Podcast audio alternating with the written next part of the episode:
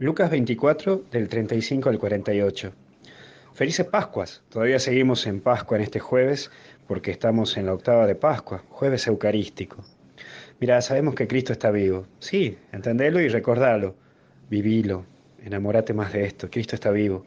Y por eso el primer punto que te quiero tocar es la paz.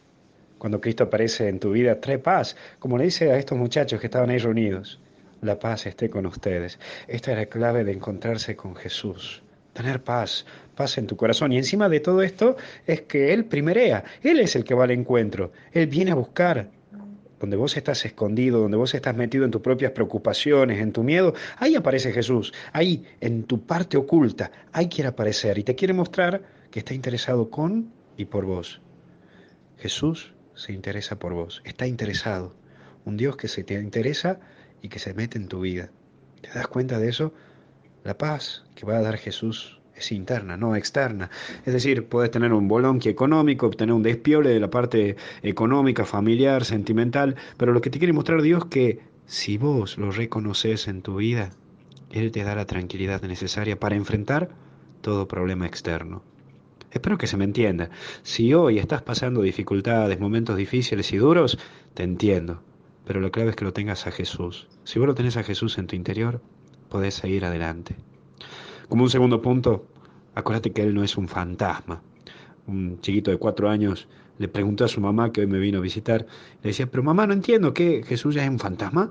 ¿Ha resucitado y es un fantasma y traspasa las ventanas y esto y el otro? Mira, no, pará, Cristo no es un fantasma. Cristo resucitar te muestra que no es un fantasma y por eso pide algo para comer. Esa es la terminología que presenta el evangelista Lucas. Cuando pide pescado, cuando come pescado delante de los apóstoles, es para demostrar que no era un fantasma, ni no era un alma en pena, ni nada de eso, sino que tenía cuerpo y alma. Por eso recuerda que Jesús está vivo, lo está y está presente. ¿Te acuerdas lo que dijo? Donde dos o más estén reunidos en mi nombre, ahí estoy yo. Y por último, el amor de Dios es tan grande que te recuerda que padece por vos y por mí, y que Él da la vida por todos. Y uno puede decir, pero ¿cómo? ¿Da la vida por todos? Sí, bueno, ahí entra lo que se llama en teología redención objetiva y subjetiva. Él da la vida por todos, pero de vos depende si querés aceptar esa, esa vida que se da por vos, que es Jesús. Cuando vos asumís lo que Dios quiere dar por vos, fructifica, da muchísimos frutos. Que Cristo dé fruto en tu vida pero déjate tocar por Él. No seas tonto, no pierdas todo lo que Dios te ha dado. Déjate tocar por Él y aprende a callarte un poco más en tu interior.